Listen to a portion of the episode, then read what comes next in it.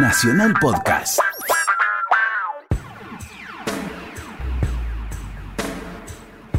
Nacional se puede permitir algunos gustos, entre ellos juntar a Héctor Larrea y Bobby Flores para ponerle música a la noche. Estás escuchando Mirá lo que te traje.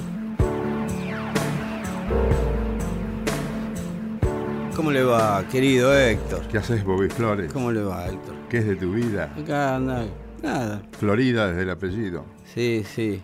Eh, yo quiero que usted me comience, Héctor. ¿Le parece? Sí, yo quiero. yo- a mí me gusta mucho cuando el programa lo empieza usted, Héctor. Aparte es pico de rating, Héctor, cuando lo empieza usted. Qué atorra. ¿Qué haces? ¿Cómo te va? Te traje a Troilo. Acá viniste con. eh, No trajiste nada. y Lo primero que encontraste. traje. Troilo Sí. es un, un personaje tan extraordinario. Y, Como personaje artista y como personaje él, él como ser humano. ¿no? ¿Qué año lo conoció usted? No, yo lo conocí en el 70 y... Ah, 70. 70. claro. En un baile de comunicaciones. Sí. ¿Lo sacó a bailar? Tuve la ocasión, no, pero faltó poco. Tuve la ocasión de hablar con este hombre. Qué cálido era. Dicen, sí, yo no yo me Sí, no, era la calidez personificada. No, no se puede, no se puede eh, trasladar ni al micrófono ni a la cámara este, lo que era Troilo, la ternura de Troilo. Muy La- querido. Claro, muy querido. Y además, esa ternura la trasladaba a la música. Ahí estaba. Sí. Vos veías la entrada que le daba a los cantores, o cuando iba un solo de violín, entraba un solo de violín. Sí, y los solos de él. Cuando hacía un solo y de- metía una nota larga y, y inclinaba la cabeza, era, era hipnótico.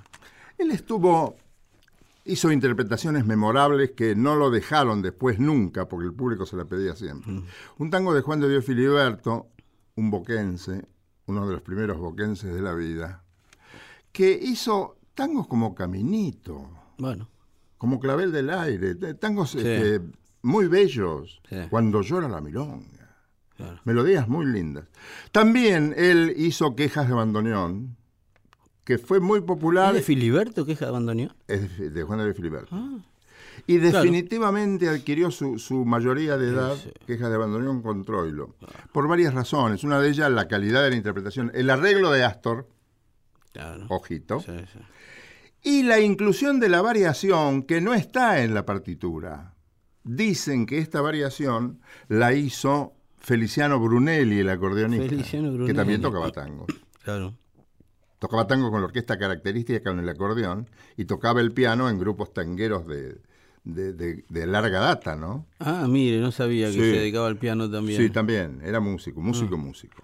Y usted dice que este, eh, el tema de Filiberto lo arregló Astor, Piazzolla. Para Troilo sí. Ah, ajá. Ellos toman la partitura, la partitura, Claro. vos sabés, Sí, sí. te viene clave de sol, clave de fa, la mano derecha arriba, la mano izquierda abajo, y después arreglatela. Y la parte de piano. Metele tu onda. Y metele tu- ahí le tenés que meter tu Claro. versión. Sí, sí, si no, es igual para que sea tuyo. Si no, por ejemplo, en las editoriales, Sí. para que vos sabes que la editorial cobra un, un porcentaje de cada obra que se toca, Sí. ¿no? Bien. Para que las orquestas que no tenían plata para, para pagar un arreglador tocaran con arreglos, se los hacían y se los regalaban. Ah, Pero sonaban todas las orquestas iguales. Si vos haces los arreglos iguales, sí. todo va a sonar igual. van a sonar igual. Acá arreglaba Astor, tocaba Troilo y 11 Sí. tipos más y para que te cuente. Claro, bajaba una corchea, subía dos negras. Sí. Esto es cuando Troilo deja el sello TK, Mm. Terminando los 50 y el filo de los 60, y va a Odeón, donde graba una veintena de temas. Sí. Entre ellas, ah, ya estaba Berlingieri acá, Osvaldo Berlingieri. Esta es la versión troileana de Quejas de Bandoneón.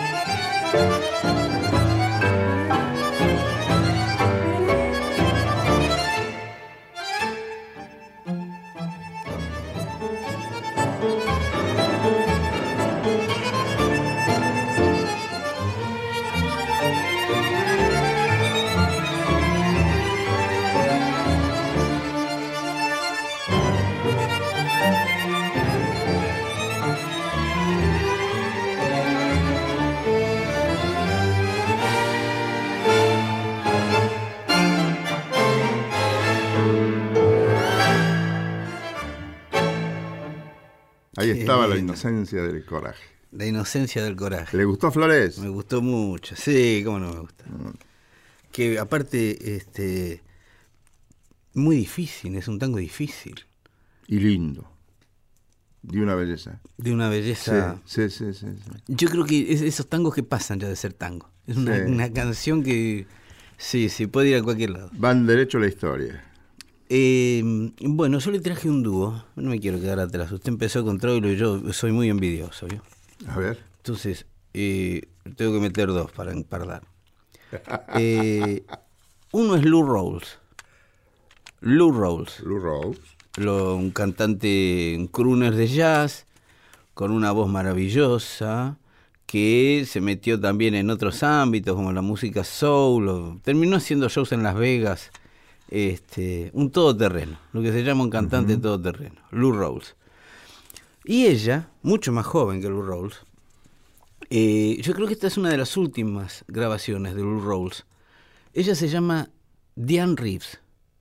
Diane le dicen algunos, pero a mí Herbie Hancock, que es el que me la mostró, gracias a Dios, cuando vino Herbie Hancock acá, en el año 95, eh, una Anita, me acuerdo que se llamaba, de Polygram, el sello de la época, me dice, va a venir Herbie Hancock, ¿querés laburar con él? Un, así ves. Guita no hay, me dice, pero lo ves arreglar, lo ves en el ensayo, Ah. te vas a comer con él. claro, le Ah. dije. Sí, ¿sabe qué es lo único que toma Herbie Hancock con el, con el almuerzo y la cena? Champán cristal. Ah, sí. Es el único berretín que tiene. Después come choripán. ¿eh? Después le ponía cualquier cosa. Pero él tomaba champán cristal.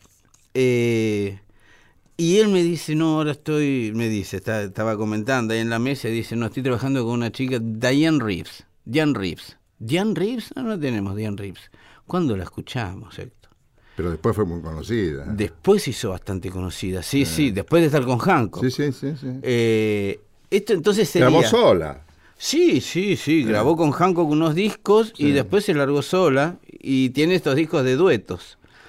Eh, yo creo que esta es una de las últimas grabaciones de Lou Rawls y una de las primeras de ella, de, de los comienzos, ¿no? El tema es At Last, al final, un clásico, At Last. Eh, y esta es la versión de Lou Rawls con Diane Reeves. ¿Le interesa? Sí. Vamos. At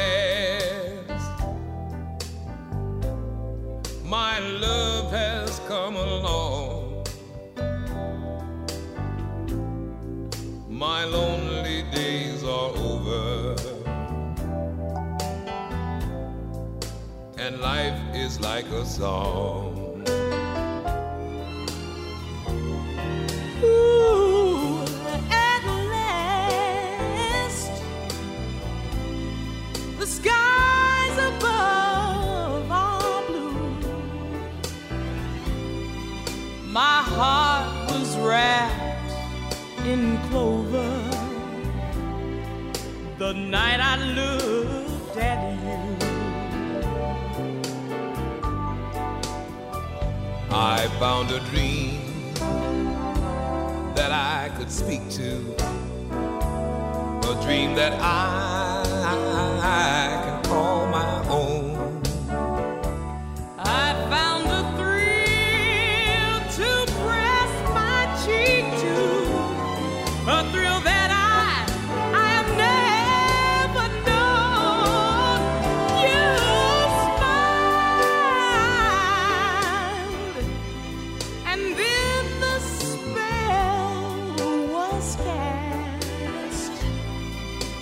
here we are. Here we are. In heaven, in heaven.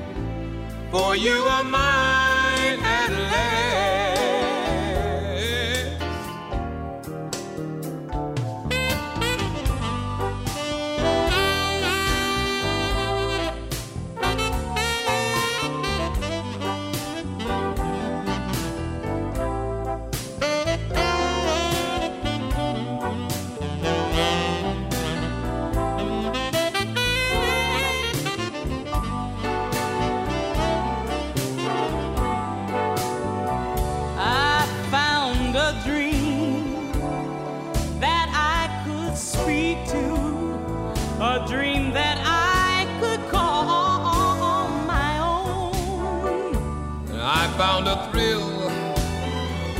love to press my cheek to.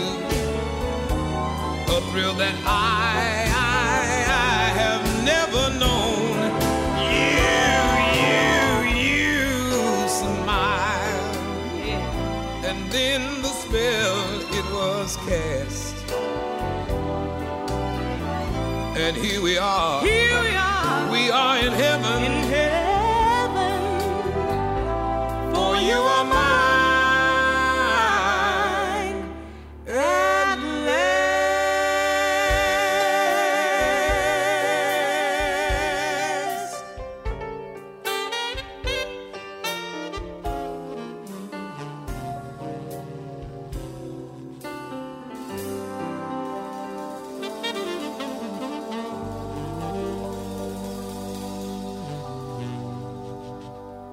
Diane Reeves iba camino a ser popular, ¿eh? canta es una belleza. Sí, tenía con Ella, muy elegante y canta fenómeno. Y Lou Sí, sí, Rawls, sí, sí, sí, sí. mm, bueno, ¿qué voy a decir? ¿Te acordás de Italia 90? Lo veo ojeando eso hace un rato, está Sí, con unas Esto ganas. tiene una gana.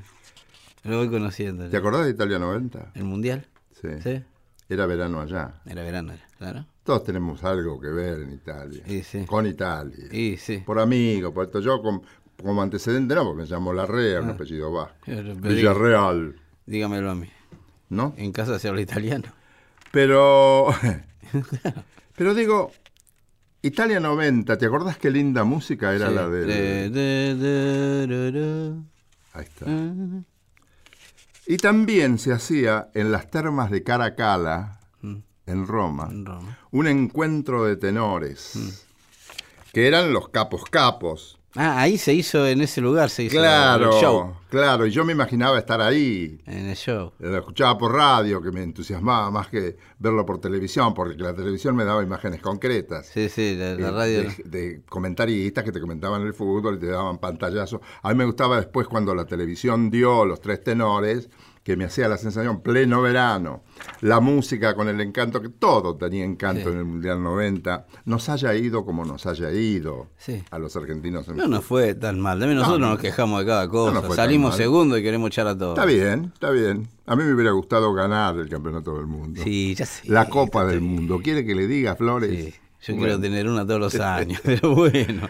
Elegí una de esas canciones que, que a mí me hacían soñar, que cantan los tres tenores. ¿Quiénes son los tres tenores? Los tres, los tenores son Carreras. Carreras, Domingo, Pavarotti y la dirección Pavarotti. de Subin Meta, gran director. nada menos, gran nada director, Subin Meta. Hay que armar ese show también. ¿eh? Sí. Acá van a cantar. Bueno, primero que lo canten y Sí. di- disfrutémoslo. ¿Cómo no? Dale.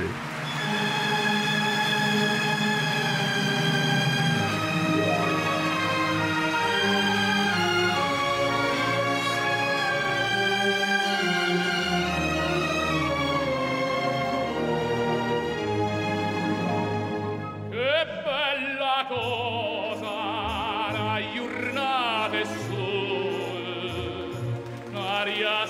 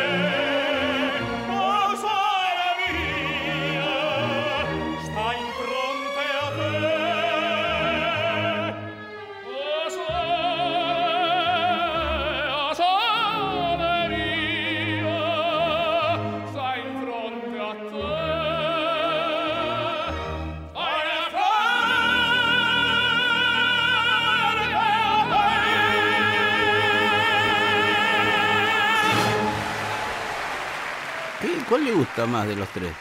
Pavarotti, Ah, sí, decididamente. ya. Decididamente. Porque me da la sensación de que es el más, ¿cómo diría yo? Bueno, el que más me gusta. Sí, ya está. Sí, no, No sé por qué. nada. No, no. Por ejemplo, me gusta menos carrera, es un atrevimiento que yo diga esto. No, claro, ese es totalmente arbitrario. Porque no- Es muy el- arbitrario. El fundamento puede ser rebatido absolutamente por cualquier Por otro cualquier que otro, le guste carrera. de inmediato. A mí el Sí. que más me gusta, diré Sí. esto nada más. Sí, sí. El que más me gusta es Pavarotti, el que más me atrae es Pavarotti. Ah, Sí, ese, eh, esa presencia también. el- Y sí, además coincido con mucha gente, ¿no? Mm, sí, que sí. dice lo mismo. Ya, ¿Te acuerdas que te conté? Que le preguntaban a un Claro. conocedor, bueno, ¿quién es, quiénes son los mejores tenores. Y él nombraba todo menos a Pavarotti. Y dice, ¿cómo? ¿Y Pavarotti no? Ah, no, dice. No, si está Este, Luciano es Luciano. él. si está él, ¿para qué me pregunta? Está fuera de concurso. Claro, ¿para qué me pregunta? Pavarotti. Eh, es muy en el rock se, en, en el rock se conoció mucho no se conoció tomó entidad Pavarotti en la época de la guerra de Sarajevo que hizo un disco con Bono de YouTube Bono hace disco con cualquiera Bono no es muy confiable Bono se canta con cualquiera que se le pone al lado él canta Pavarotti también, ¿eh? Pavarotti también Hizo duetos con medio Sí, mundo. sí. Pero cuando se juntaron los dos con una causa noble y hacen una canción hermosa que se llama Mi Sarajevo, que cuando vino Bono acá, a- vino YouTube a Buenos Aires, era el momento de la canción esa, que no era de YouTube. Y le preguntaron, ¿la va a tocar? No, dice, esa la canto con Pavarotti, la voy a cantar yo solo. Y cuenta la historia de Mi Sarajevo, y es muy interesante. A mí me conmovió bastante cuando escuché el relato. Él cuenta que habían ido a tocar a Sarajevo, en plena guerra, ¿no? Para un festival para juntar alimento, que se hace siempre. Desde el rock se hace mucho eso, apoyar a no comunidades que la están pasando mal. Y cuenta Bono, que va a cantar con Pavarotti, lo invitan a cantar ese tema con Pavarotti, y lo llevan a pasear por Sarajevo. Era un día que no había bombardeos, en fin, estaba medio amainando la guerra. Y él ve, él ve que estaban organizando un concurso de belleza en medio de la guerra. Sí. Y sí, Es una defensa. y es lo que decimos todos, es lo que dijo él, claro, como que no están todo el tiempo esperando el Y tiro, ¿no? Hay no momentos te mata, y, te- no sí, te mata el tiro, te mata tu angustia. y eso lo hizo Pavarotti con, sí. con Bono, sí, sí, fue fantástico. Y Bueno, a los soldados le mandaban entretenedores en la guerra, en la mitad de la guerra. Sí. Unos se mataban a otros. Dios Glenn Miller. que no suceda nunca más. Glenn Miller. Y claro. Hizo una De carrera quien de- hablamos el otro de día. quien ¿se hablamos el otro día. Jarrita marrón, todo eso era. Bueno, eh, el otro día estaba viendo fotos de la presentación de eh, Marilyn Monroe para las tropas. Ajá. Que los muchachos, cómo se pusieron. Claro, recibir a Marilyn en ese momento. Imagínate. Sí. Bueno, vamos a algo más, más grato, ¿sí?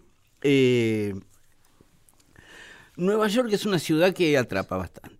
Aunque a usted no le guste, usted lo mandan A mí ahí. me gusta No, muchísimo. pero veo gente que dice, no, Nueva York, después cuando van ahí no nos pueden sacar. Nueva York tiene el no sé qué, ¿eh? Sí. Eh, es- tiene algo que es que la ciudad es protagonista. Sí. Hay un ruido que Sí. no sé de dónde sale, Sí, pero solo lo tiene Nueva York. Solo- Un olor sí. que, so- que Una, no es mezcla desagradable. de, una mezcla de pizzería y cañería que es. Pero no es desagradable. No. Que solo tiene Nueva York. Y el parque. El parque. Y el parque ese que tiene, que se lo inventaron fenómeno, ¿eh? Se la plantearon bien ese Sí, la parque. pensaron. la pensaron bien. Bueno, eh, llegan los. Esto es de. Los Gees. Los Gees son australianos. Es un trío de jóvenes australianos que triunfan en, en- en Australia, van a Londres, años sesenta y pico, 66, 67, plena Beatlemanía, van a Londres, los Gees. Se instalan en Londres, va bien en Londres también. Año 72, 73, próxima parada le dijeron Nueva York. Ya le fue bien en Australia, le fue bien en Londres, vamos a Nueva York. Se instalan los Gees en Nueva York. Todavía no se había inventado la música disco, la música diseñada para discotecas. ¿sí? Todavía no se había inventado. ¿De cuándo estás hablando? 74, 73, 74, ¿Están acá? 75. ¿Están acá, che? Sí, sí, sí. Mira vos. La música disco, las primeras canciones de música disco son las de Donna Summer, eh, populares, ¿no? Eh, Son del 76, 77. pero qué bien, Dona Summer. Que, y bueno, por algo la buscaron para que inicie ella la Sí, movida. Sí. Eh, era como que ya estaba todo preparado. hasta- fue una invasión lo de la música, porque no había música para bailar en ese momento. La gente bailaba, se Era linda, era linda. Sí, sí, sí. Bueno, los Gees llegan a Nueva York, se instalan y hacen un par de discos viéndolos hoy a la distancia, ya uno se da cuenta que estaban buscando. Lo mismo que buscaban todos, la música para las discotecas que empezaban a surgir y se bailaba lo que podía, ¿no? Se bailaba lo que se podía, entonces empezaban algunos de ellos que ya a contratar sus bandas para hacer esos temas y le ponían una rítmica más 4x4, más no bailable. Bueno, los Gees en ese entorno hacen una canción que hoy está considerada una de las más grandes creaciones de los Bee Gees, que es Noches en Broadway, Nights on Broadway. Broadway, yo te conoce, es una calle que cruza en diagonal todo Manhattan. ¿Sí? Si usted agarra Broadway desde que empieza hasta que termina, conoce Manhattan entero. Es siempre Broadway. Es siempre Broadway, pero va dos cuadras para allá, dos cuadras para el otro lado, Sí. así va conociendo el, el, el, el Village, el, este, el Soho, eh, la parte donde venden alfombras, eh, lo del Hotel Chelsea, ¿no? En fin. Y los tipos quedaron tan fascinados con Broadway que hicieron una canción que te dicen hoy los New Yorkers, es la canción que mejor pinta Broadway que empieza diciendo, acá estoy en un lugar lleno de gente que no conozco, pero parece como que los conociera a todos. No Además, sé. ya regía aquello de que si no triunfas en Nueva York todavía no has triunfado. Y- Porque eso valía para la música popular, para la Y- ópera. y- El que no triunfaba en el Met, claro. chao. Y acá el que no hacía un, un Radio City, no digo un Carnegie Hall, pero el que no hacía un Radio City o algún festival en el Madison Square Garden no, no, no estaba no, en la primera todavía línea. no. Los BG llegaron y metieron 20 Radio City uno tras de otro. En ese sentido, Nueva York superó Europa, ¿no? Nueva York. Nueva York. Sí. Superó a Europa. a sí. Europa. Pero Nueva York. Ninguna otra ciudad de Estados No, Unidos. no, no, desde luego, no. no, Nueva York. no. Sí, Eso es lo que me han contado a mí también. Yo estuve el año pasado, la verdad, y vi dos o tres shows de gente que no conocía y hoy los conozco. Lo que le quiero decir. ¿Se entiende lo que le quiero Sí. Bueno, eh, ¿quiere escuchar VGs? Pero Noches claro, en Broadway. amigo. Vamos.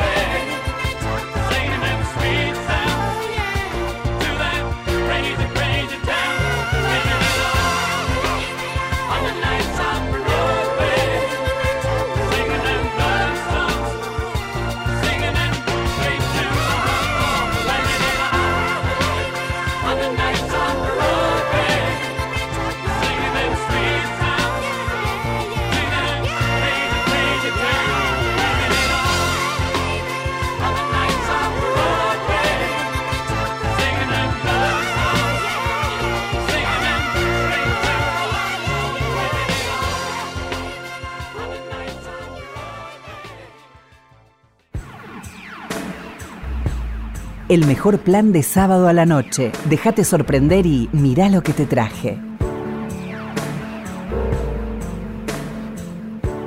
¿De dónde sos vos? ¿Dónde? En el hospital ferroviario en el puerto, En Buenos Aires. porteño, Capital Federal. en el puerto. Yo digo que cada uno has crecido con, aunque no nos demos cuenta, la impronta del lugar donde nacemos Sí. o donde hemos vivido desde muy chicos Sí. Deja huellas en nosotros y en nuestra manera de ser. Ah, yo viví en Villa Ballester. Está bien. Crecí en Villa Ballester. Creciste en Villa Ballester. Sí. Un lugar especial, Gran Buenos Aires, Villa Sí. Ballester. Gran Buenos Aires que tiene costumbres del Gran Buenos Aires y costumbres de la capital federal, porque muchísima gente de Villa Ballester venía, vendrá A trabajar. a trabajar a Capital. Sí. Y seguramente también gente de Capital, por razones que no conozco, por razones especiales, pero suele suceder, Sí. iba a trabajar a Ballester y, y aledaño. Claro. Mucho colegio alemán había en Villa Ballester. Sí, señor, y eso también influye. Venía gente de todos lados a trabajar y a estudiar en ese colegio. Sí, sí, sí. El lugar donde nacemos o crecemos Sí. influye en nosotros. Sí. Yo soy de la llanura, Mm. de un, de un pueblo que se llama Bragado. Los pueblos, Borges decía que los pueblos son, son todos iguales, como las ganas que tienen de ser distintos. Este, y son iguales, porque tienen son la estación del ferrocarril, en el mejor de los casos, Sí. este, la intendencia, la plaza, son todos iguales, claro. La plaza de la iglesia, la confitería en la esquina. Claro, y el campo, están rodeados de Sí, campo. La llanura es especial. La llanura de la provincia de Buenos Aires es, es distinta a otras llanuras de otras provincias. Otro horizonte. Otro horizonte. Por eso la canción Mm. es más calma.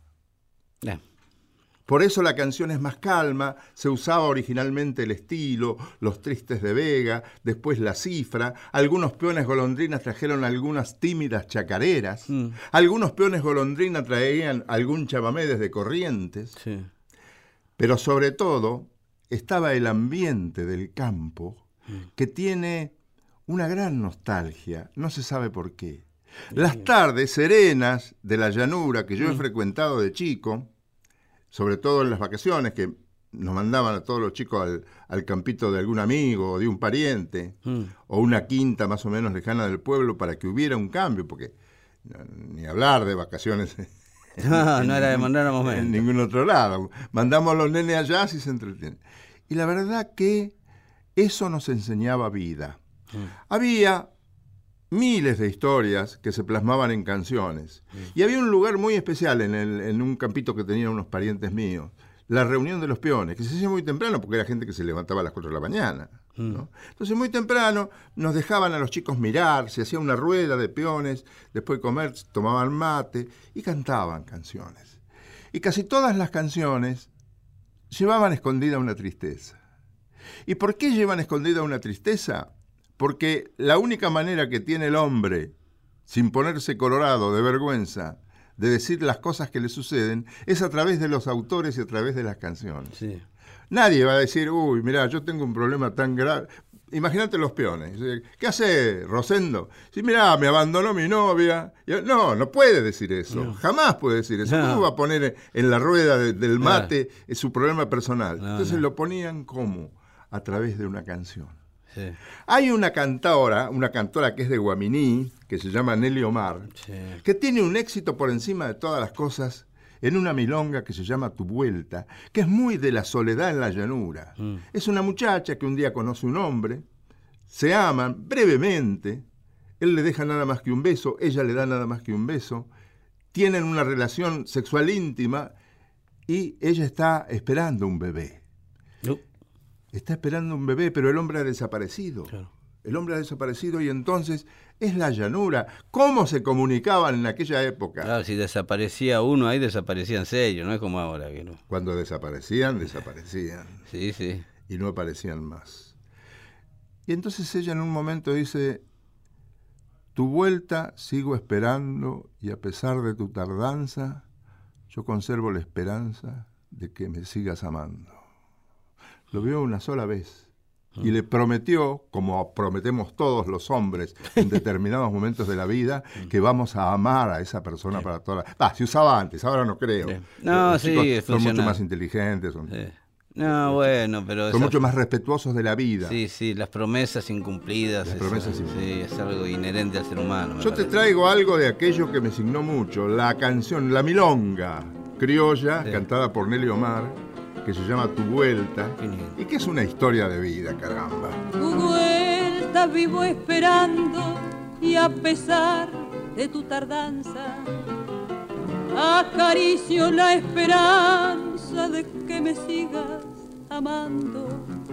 De noche aliveo mi cruz cuando un galopar escucho y se me hace que es tu pucho cualquier bichito de luz.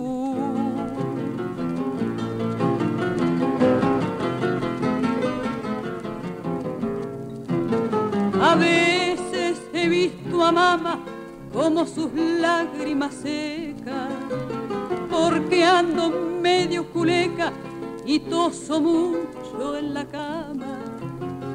Agarré un resfriado en la última pamperada por salir desabrigada creyendo que había chiflado.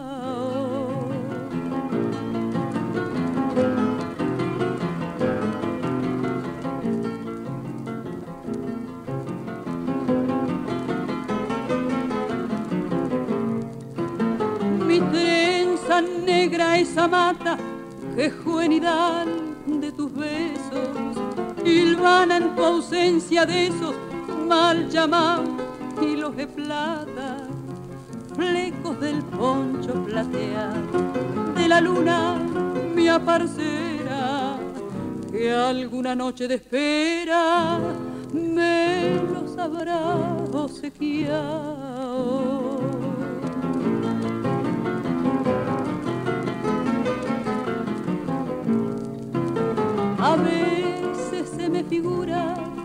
un mostrador, la tranquera. Anden borracho mi espera entre vasos de amargura.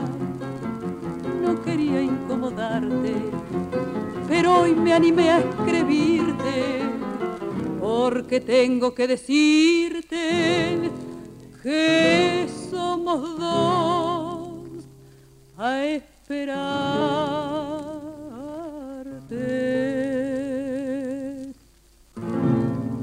Tu Vuelta. Qué lindo. Uno le- a uno le queda el lugar donde Sí. nació, el lugar donde creció. Me convenció, Héctor, ya está. No, no me- no me- ya después lo que me dijo, ya está, me quiero ir a mi casa.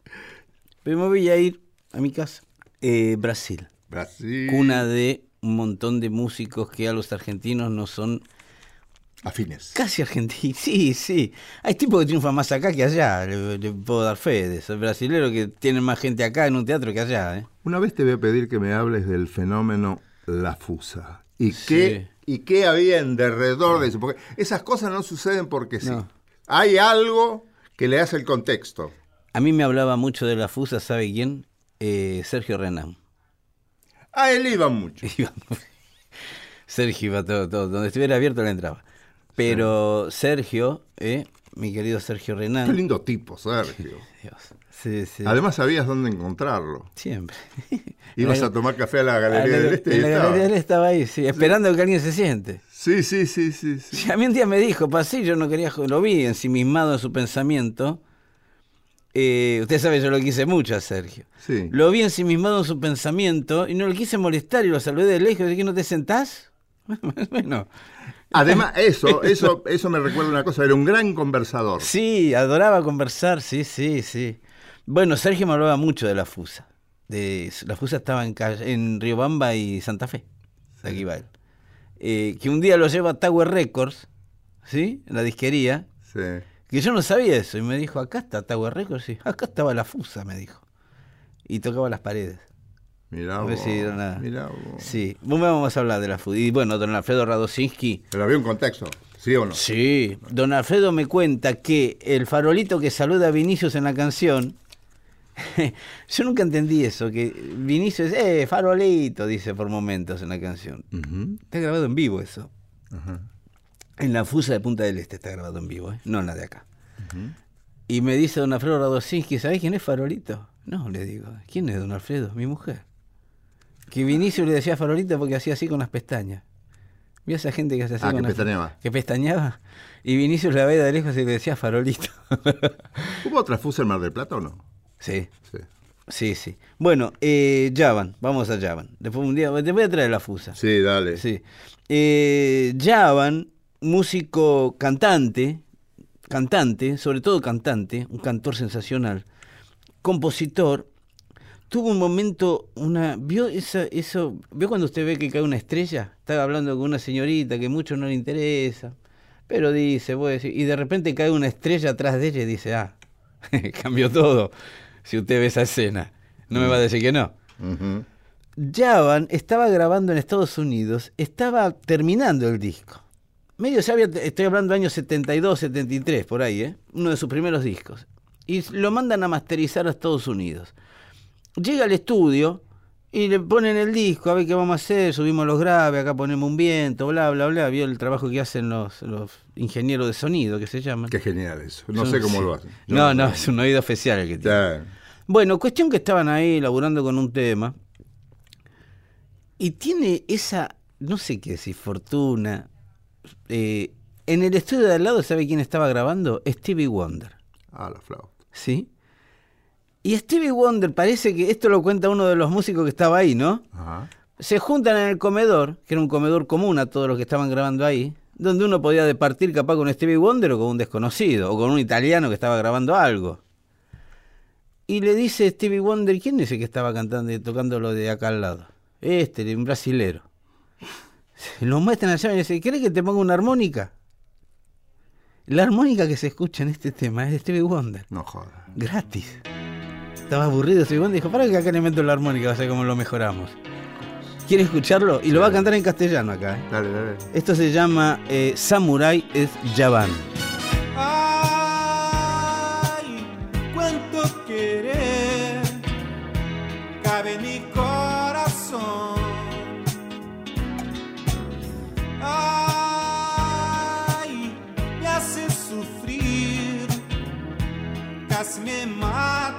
Si no mata,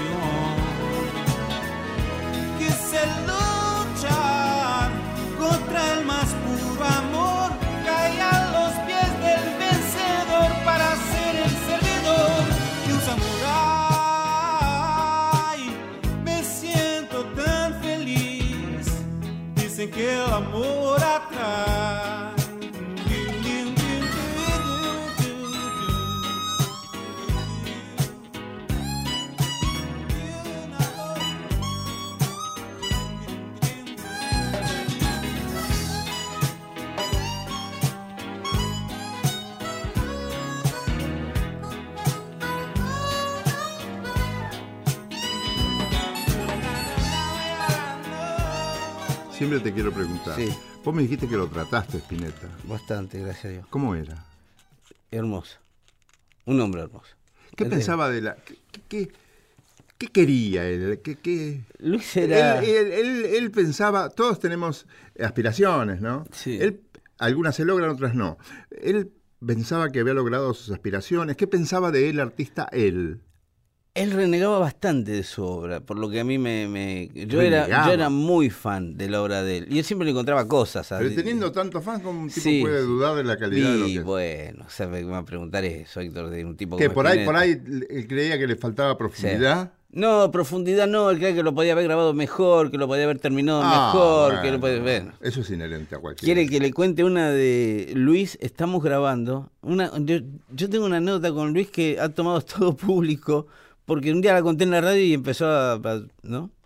Eh, estábamos, yo le grababa en los años entre el 93 y, y los últimos. Eh, yo creo que medio por cábala, él me hacía grabar a mí la promoción del concierto de fin de año que siempre daba. Él siempre tocaba en noviembre, diciembre en el Gran Rex, Sí. 5, 6, 7 conciertos. Era como la presentación que todos los fans de Spinetta esperábamos, que sabíamos que iba a aparecer y que presentaba algo. 10 lucas gente. Sí, sí, es fácil. Sí. Pero no hacía más. Podía seguir haciéndolo, pero no quería hacer más. No, hago 3, o sea 4, que tenía no. más de 10 lucas gente. Sí.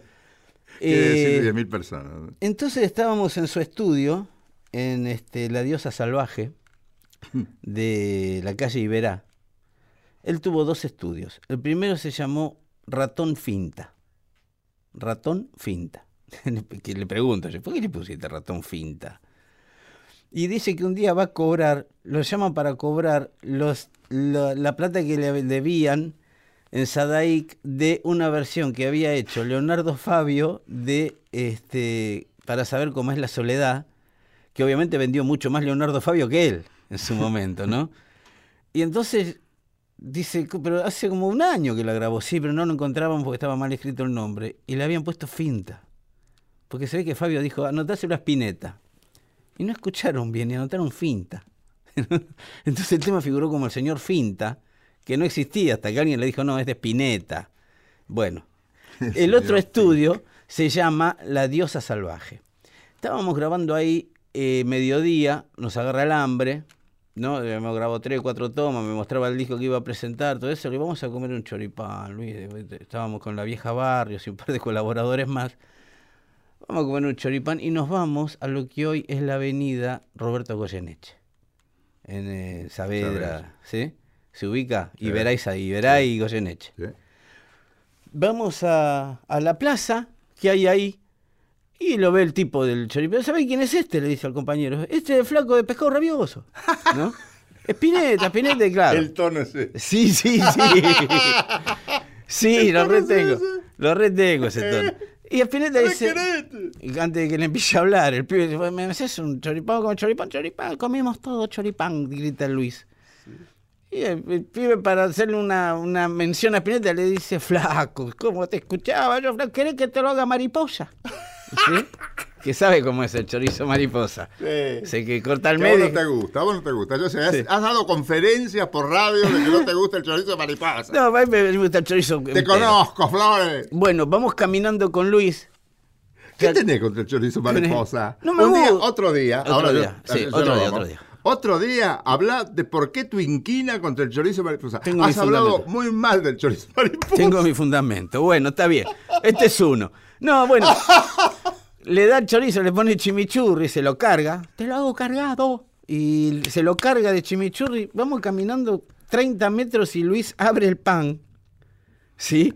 Yo que quedo como un sudario del chorizo con el chimichurri, queda como una marquita. Sí.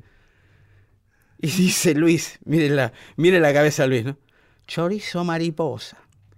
Y me mira, mostrándome el pan, y me dice, en el único lugar donde se puede amalgamar un chorizo y una mariposa es acá en Saavedra. Porque todos los chorizos son iguales y todas las mariposas son diferentes. Ahí tiene a Luis.